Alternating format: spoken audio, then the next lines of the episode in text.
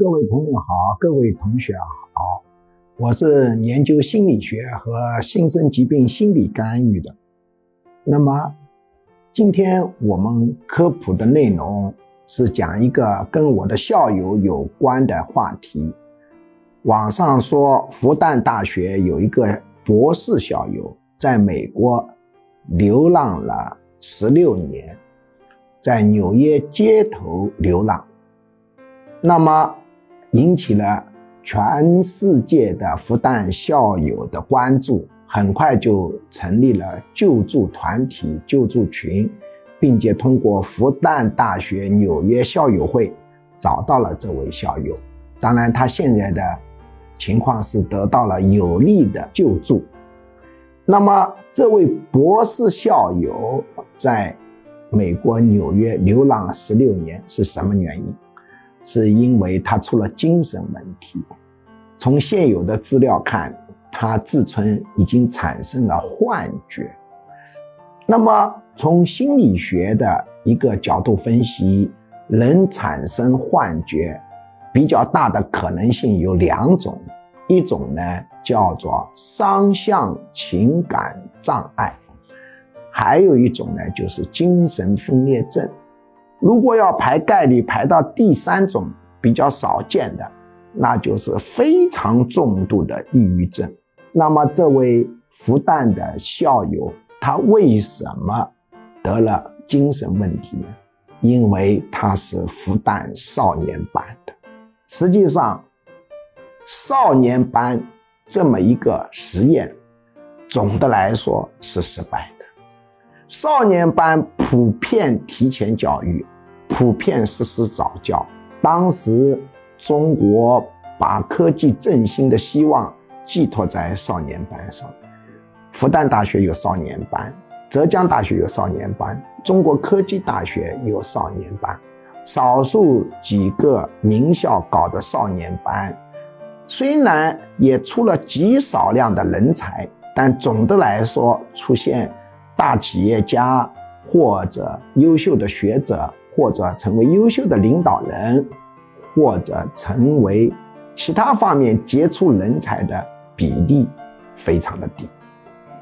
相反，出现心理问题的比例非常的高。我自己管企业管了几十年，管过各种各样的企业，直接向我汇报的干部当中，我就碰到一个某某名校少年班的。当时我对他也很重视，后来我放弃了对他的培养，因为这位少年班的人跟环境的适应能力实在太差了。虽然他的智商极高，但这个人非常的自私。很多人可能没有想到，少年班出来的人为什么会非常自私？因为他从小被灌输的是学习为中心的，而学习是为自己学习。他跟环境没法平衡，因为一个人只有利己利他平衡，才能跟环境协调。一味的自私或者一味的利他，都会造成跟环境的严重的不协调，形成严重的心生问题。后来我觉得这个人太自私了，我就放弃了对他的一个培养。事实上，我们。中国人的有一种非逻辑化的图案化的想象，叫做不能输在起跑线上。这个观点对不对？真的是大错特错。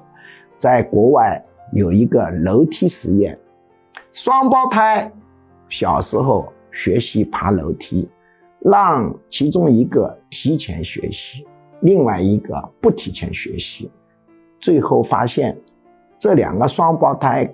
刚开始的时候，那个提前学习的人是有优势的。过了一段时间，两个人爬楼梯的水平是一样的。这个实验由于使用的是双胞胎，他得出了一个有力的结论，就是提前早教并没有什么好处。后来脑科学的发展又从另外一个视角揭示了提前早教没有什么好处。他说：“我们脑细胞神经之间的冲突是跟记忆有关的，但是这些脑细胞有个特点，就是在幼儿时代、少年时代更换的速度比较高。你提前学习是吧？他把那些知识点啊、那些记忆啊，随着细胞的死亡全没了。所以你提前学习没有用的。但是虽然知识点没了，痛苦的情绪记忆却可以继承下来，心理创伤反应倒是保留了，好处没有了。所以呀，不要输在起跑线上，是一种胡说八道的东西。大家一定。要有一种科学的观念，小时候过度寄望其实是没有用的。复旦校友博士，纽约流浪十六年，只是这无数个案例当中的一个，这可是大数据证实的。不要输在起跑线上，这种说法是没有科学逻辑支持的。